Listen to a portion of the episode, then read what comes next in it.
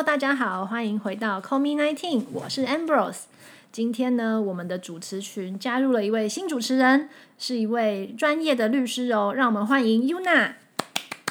嗨，大家好，我是 Yuna，谢谢 Ambrose 邀请我加入这个频道，跟大家一起聊天。好，那我们今天要聊的主题呢是《猫王艾维斯》这部电影。那我们前几天我们两个有一起去看这部电影，嗯，那针对于这部电影呢，其实当然我们也心里有一些疑问，比如说这部电影很明显的呈现出了猫王跟他的经纪人之间的一些纠纷，对，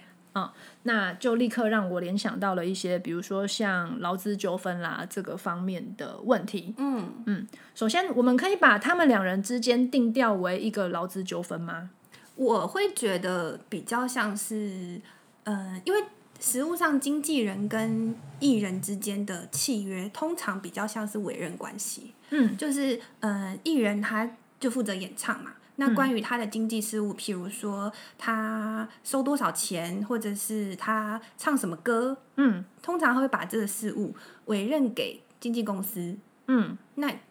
这中间比较像是成立一个委任契约，哦。因为雇佣关系，其实实务上委任跟雇佣有一些模糊的地带啦，但是它会有很多的因素去看，比如说你有没有受到高度的，嗯、受到雇主高度的监管，哦哦，哦，对，就是你你需要一直听雇主的指示，或者是说你有没有上下班需要打卡啊，哦，像是这嗯种认定因素其实嗯蛮多的。不过目前实务上就是偏向认定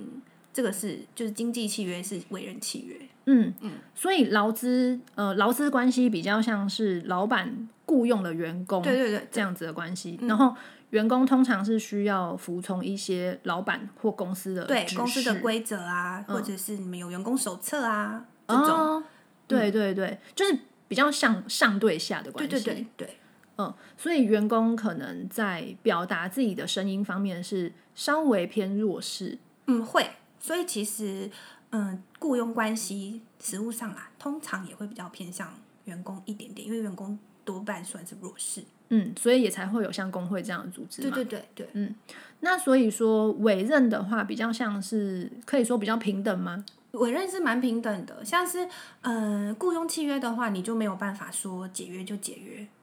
你 OK，对你、嗯你你到一间公司去上班，你不能说你要离职就离职。嗯可是委任契约大部分，因为委任它是基于很重很重的信任关系，嗯，我要把我的事情委托给你去办，这是很很很人人和的色彩。嗯所以通常是你已经不信任这个人了，你们的委任关系就可以解约。所以哦依照法律的规定是委任契约你是可以随时解约的，哦，随时对，不需要提前讲不需要，你随时都可以终止。哦，因为我自己我自己只有遇过，呃，应该比较偏劳资，就是我们是跟医院签合约嘛，嗯，所以像我们以前的合约里面会写说，我就是签一年几月几号到几月几号，嗯嗯，那这中间如果想要离职的话，是要一个月前提出，对对，这就是雇佣契约蛮基本，跟委任契约很不一样的地方。哦，OK，嗯，所以事实上，当今天就是说猫王跟经纪人之间对于比如说工作内容，对。我要不要接这个工作，或是我接这个工作我要唱什么歌，我的服装或是表演方式，嗯，当他们在这上面有不同意见的时候，其实猫王是可以可以。提出他个人的想法的。可以是可以，只是因为《猫王》这部电影它涉及了一些美国当时政治啊、呃种族那些文化色彩，所以它可能不是那么自由。嗯，嗯嗯，但这件事情如果发生在现代，应该不会是这个结果。不过这也就是为什么《猫王》会这么红的原因啦。对对对它就是结合当时的一些背景因素。对，因为当时相对保守，那他的表演风格是相对是 呃比较激起民众的情绪的。对，其实我在看他抖腿的时候，我真的当时有觉得 我很可以理解为什么猫王会红哎、真的、哦。就是我觉得他开始抖腿、摇脚的时候，就会让人家有一种很血脉喷张的感觉。哦、o k 因为因为我自己看这个影片的时候，呃，我觉得会因为表演内容而被警察抓走，这个是很不可想象，对，很很不可思议。真的因为他的表演说真的也没有怎样。对啊，你你如果去看一些，比如说脱衣舞表演，可能可能还比这个还要更煽情吧。嗯，对啊，所以我觉得他又没有做什么事情。嗯嗯，那当然跟整个社会文化背景有关。嗯，好，那我还想问一个问题，就是比如说啦，今天经纪人接了一个工作，嗯，那他比较需要服从政府的规范。可是这个艺人的表演内容，他觉得哦，我就是要抖脚，才是这个我的风格。嗯，那如果今天艺人坚持要以抖脚的方式演出，嗯那最后比如说好，政府就呃没有付你这一场演唱会的钱好了，嗯，那这时候怎么办？其实政府有没有付钱这个事情，通常应该是经纪公司在管的。哦，所以因为合约是签在经纪公司跟艺人之间嘛，对，所以艺人如果到最后没有拿到他应该有的收入，他其实是要向经纪公司请求给付或是求偿。嗯。对，他的关系是就是法律关系是对经纪公司的，嗯。所以艺人跟经纪公司之间的合约怎么签就真的非常重要。嗯嗯嗯。嗯嗯。那所以今天就是说我今天这场商演的收入与否是经纪公司与呃那个政府或是主办单位对之间的关系。对对对对，哦，好，我我觉得经纪公司或是经纪人是这样，他就是要去发掘一个有潜力的人。对，其实是一个投资。对，那今天这个人默默无名的时候，他所签下的一些条件，嗯哼。嗯，年轻的猫王就会比较是处于弱势的一方。对对对对，其实台湾实务上也有很多这种，因为我们有很多创作者，他一开始是默默无闻嘛，嗯，那当下被看到的时候，他当然都会非常开心，所以可能就会在那种就是很想很想要赶快出名的状况下，签下一些很不平等的条款。对，嗯，但是嗯，我觉得有个方法是你可能定期，你其实都要去，因为创作者可能就是太有艺术天分、太艺术脑了，他们很不愿意去碰这些世俗的东西，钱呐、嗯或者是那种权利啊，他们不愿意去去琢磨或是去争取。可是其实往往争议都是这样发生的。对，嗯，对其实也有很多像经纪公司跟艺人之间本来交情很好，所以他们的合约可能就签的很模糊。嗯嗯，那后来，嗯，可能利益开始有冲突的时候，嗯就是都会这这种问题都会吵得非常凶。嗯所以，嗯，其实签一份合约，我我自己觉得该该弄清楚的部分，尤其是嗯，像智慧财产权的归属，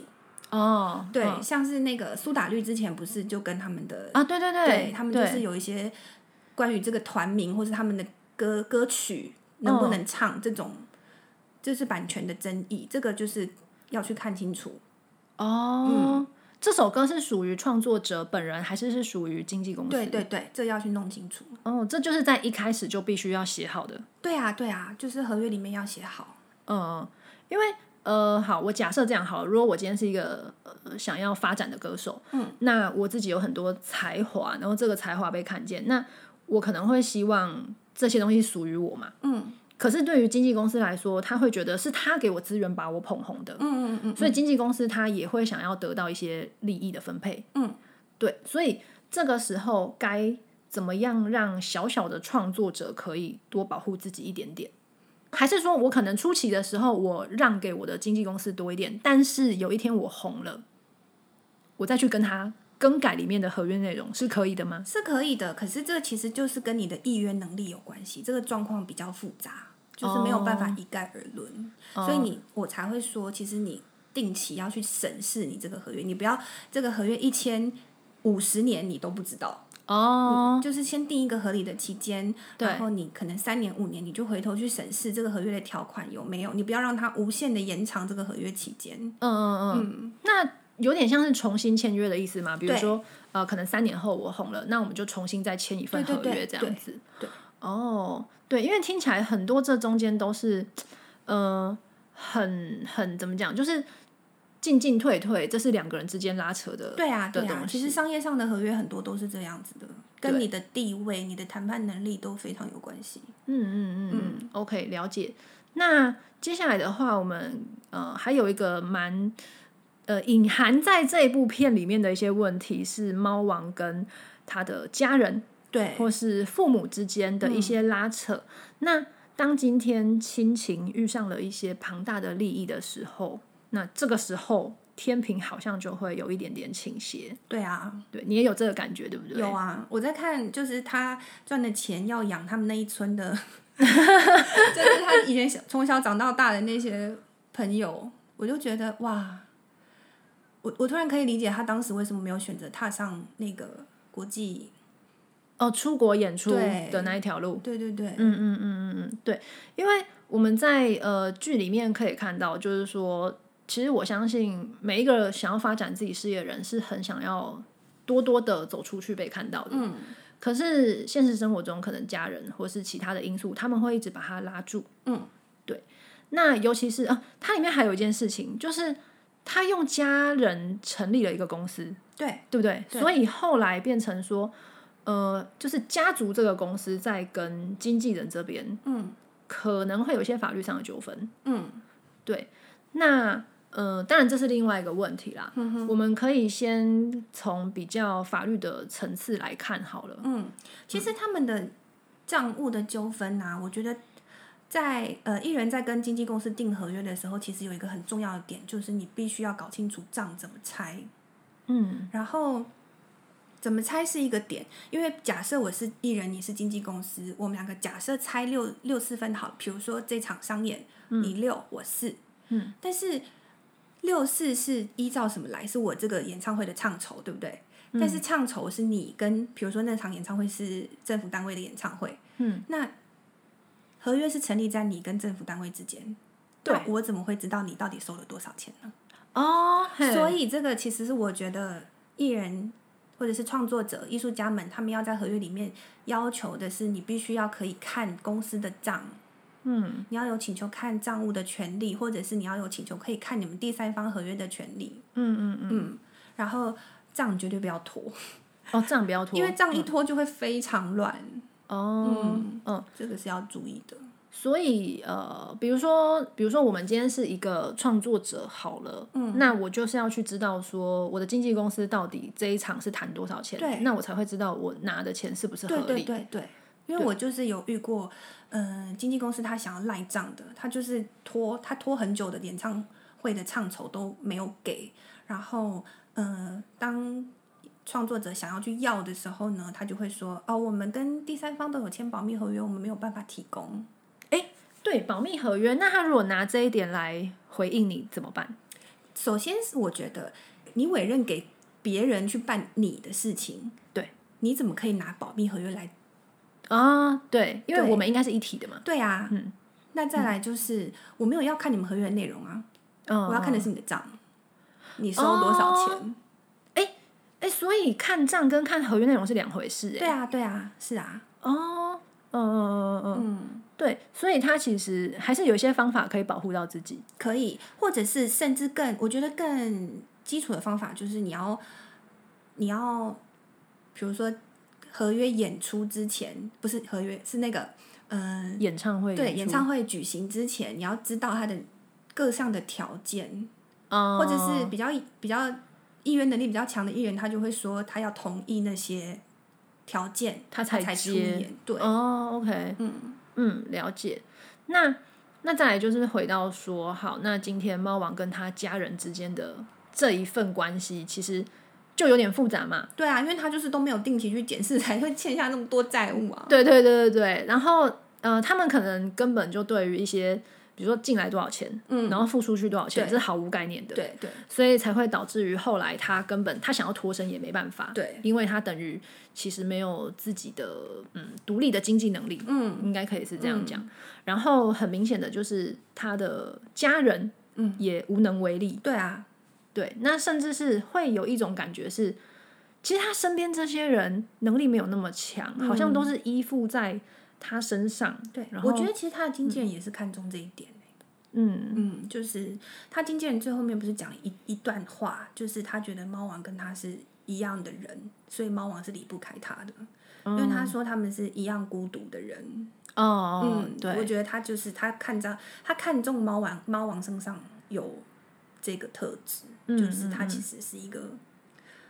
很寂寞的人啊。对他呃内心同时很寂寞，可是现实中他又必须担负这么多人的生计，对啊，对他的呃家人朋友那些老乡们，等于都是靠他养。嗯，对，其实我本来以为，我本来以为他没有办法脱身的原因会是，比如说他的合约签了高额的违约金之类的。我哦，没有想过是这么普通的原因呢，就是因为他花太多钱，然后不节制，然后又不知道自己赚多少，这个真的是一个很很蹩脚的原因。对，就是就是会觉得说这应该是很容易可以去对，克服的吧？对，但可能真的就是赚太多了。就对，照理来说，以我们一般人的认知，你也会觉得他的他的知名程度到那个地步，怎么会没有钱？对，或者说他的，经纪人是这样剥削他的。呃，对对对，那或者说是，我就算跟你解约了，我找另外一个经纪人，凭我的才华能力，我也可以立刻办出一场演唱会。嗯，对对对，嗯嗯所以导致于他呃脱身如此的困难。对啊其实呃他的家庭跟他的家人也有一部分的因素在里面啊。对，他就是一个。我觉得这部电影有一个注脚下的很好，就是他是一直没有脚的鸟，哦，它没有办法停停下来。其实可能它本身的心理因素也有关系啦，就是他可能要靠一直唱歌，一直热爱他的演艺工作，他才有办法找到他存在的价值。嗯嗯嗯嗯嗯，因为他他虽然这么有才华，然后这么这么嗯散发生命热量的一个人，可是他身边没有一个，他没有留住任何一个真正爱他的人。嗯，没错，这一点讲的很对。对，就是当我在看这部片的时候，我觉得他是一个内心非常寂寞的人。对啊，然后他其实就是就是，我觉得内心的寂寞这件事情，一方面是你你身边的人跟你是怎么互动的，跟你们的连结是怎么一回事。嗯另外一件事情是他对自己的自信跟安定的程度，其实我觉得他是没有的。嗯所以呃，我的意思是说，就是我们今天一个人要生存在社会上，然后觉得是稳定的、是安定的，然后是有自信的，你可以去决定你要走去哪里，然后走向那个方向。嗯这件事情很大一部分原因取决于你对自己的自信程度、相信程度是多对少。对对，没错。对，那很明显，他在这部剧里面是他在这方面是匮乏的。对啊，他对自己的自信跟所谓的评价，其实是来自于周遭的人对他的评价跟依赖。嗯，嗯对，所以他只得透过不停的去演出赚钱，然后让周边的人过上奢华的生活，周边的人喜欢跟他混在一起，那这时候他才会觉得自己有价值。嗯可能也是因为成名的太早了吧，就是有可能还在探索自己的时候，他就已经被推上人生的巅峰了，对对对对所以他自己都还没有形成。对对，我觉得自我意识要形成这件事情，真的会需要一些时间跟历练。真的所以对一个比如说二十出头岁的人来说，可能真的太早。嗯但是天才或是有才华人，往往就是在十几二十岁左右就必须被发掘。嗯对，但是心智年龄的成熟，可能要比如说三十岁以后，嗯，他才是真正独立成熟的个体。嗯，没错。OK，那针对于呃猫王跟他的家人之间的这种纠结，你有没有什么比较有心得的部分？嗯，其实我觉得有一幕我很我很印象深刻的是，他妈妈，呃，就是他妈妈对于他演出的内容觉得不满意，他妈妈觉得他不快乐，他呃穿着西装对狗狗唱歌，他妈觉得那段表演他是不快乐的，对对，对，那他就回了他妈一句，他觉得他怎么做他妈妈都不满意。这句话其实我很感同身受，就是对，嗯，有的时候，不管是你你的长辈、你的父母亲、朋友，就是周遭他人对你的期待，不管是好的或是不好的，嗯就是他们是希望你快乐也好，或是他们就是希希望你做的更好也好，总之他们不满意你的现况的时候，那个压力真的是，我觉得需要很坚强的心智才有办法成果的。哦，对对对，哎、我觉得这件事情蛮可以理解，因为可能是我们是亚洲家庭，对，没错，我们的家庭束缚其实是比较重的。对，就是亚洲家庭像，嗯，比如说像我自己或是我身边的人来讲好了，就是有一些人的家庭其实是很少受到称赞的，对，就是他会觉得你考一百分、考第一名是理所当然，对这就是你该做的事情。对对对，所以当你考第一名一百分的时候，没有得到称赞，嗯然后你考了九十五分，爸妈会说为什么连这一题都错？嗯为什么你不会？为什么你粗心了？对，然后我觉得对于一名呃学生或是还没有是真的完全成熟的孩子而言，呃，父母的称赞跟关爱是非常重要的。对啊，所以我很能够理解，就是小时候我们要做的事情就是功课写好，考试考好，父母就会开心，嗯，这是天经地义的事情。所以不知不觉之中，我们是成为一个去符合师长期待的人，但是你没有去真正的了解过你内心喜欢的是什么。嗯嗯嗯嗯，我觉得这有点像是可能亚洲家庭或是我们这样子的族群共同的一个背景，这有点像是嗯全人类的。历史工业吧，哦，我觉得啦，有点像是人类社会共同的一个渴望，就是会在很多很多家庭里面都看到这样子的问题。对，嗯，对。然后呃，当然就是在这里面你可以看到说，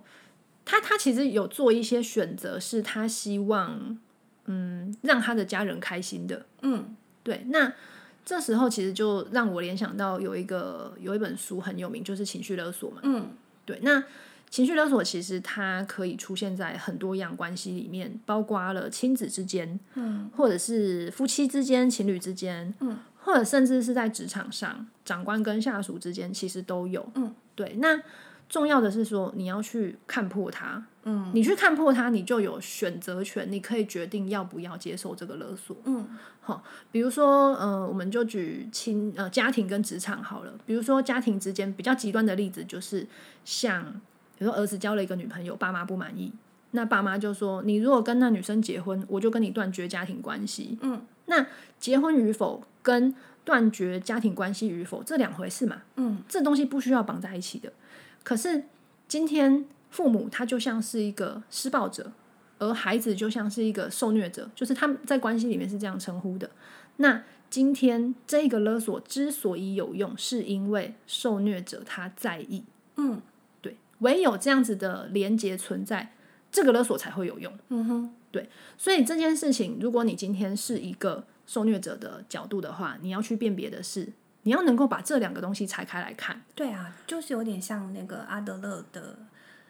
被讨厌的勇气》里面那本书有提到的，嗯课题分离是解决烦恼的第一步。没错，嗯，你你看开了之后，你发现这个东西它是没有关联的，你接下来。你就会有选择权啊，我要不要接受这个勒索？嗯，对你就可以做出相对应的处置嘛。那另外一个是呃，上司跟下属之间，就是职场上，嗯，职场上比较有可能出现的场场景，可能是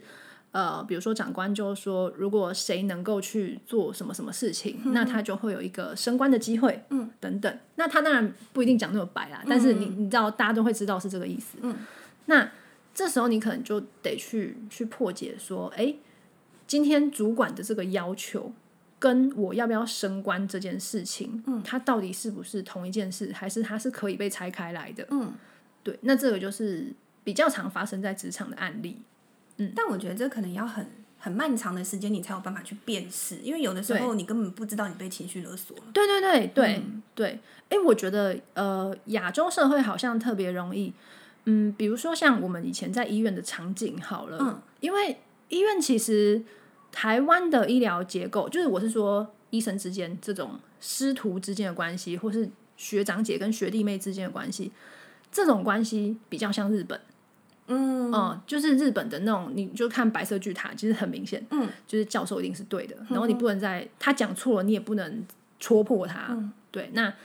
呃，有什么事情你就得吞下去，好，那所以。在职场上很常见，就是可能主任长官交给你一个任务，那你做完这个任务，你才有往上升的机会。嗯，类似像这样。嗯，那如果我今天他交给你是，比如说啊，写一个研究计划啦，做一个研究啦，那其实还算相对合理。如果他今天提出的要求是一些，你帮我去接小孩之类的，对，就是对哦，会有这种不合理的东西。嗯，对，那。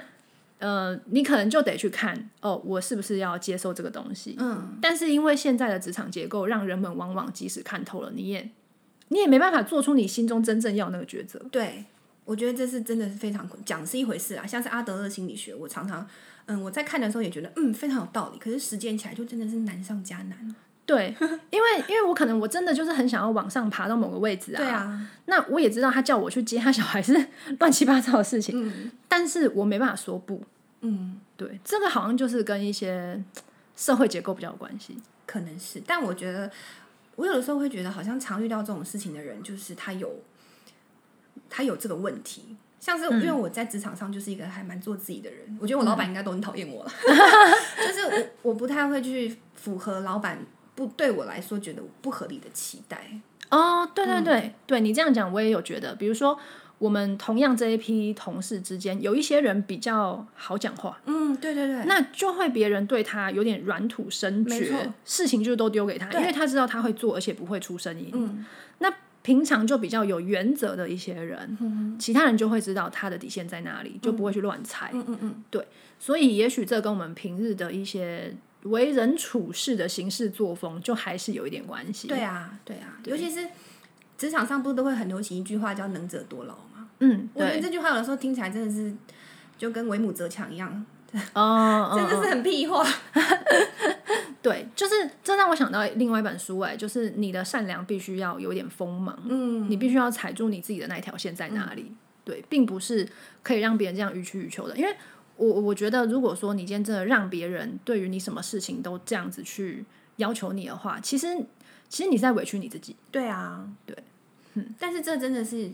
我们还是鼓励大家要多多认识自己了。没错，没错，你要知道你自己的底线在哪，你可以接受什么，不能接受什么。对，因为你必须先由内而外的去尊重自己，你才会得到真正的快乐。嗯嗯，没错。OK，好，好，那我们今天的讨论就大概先到这边。好的，谢谢大家啦，谢谢大家。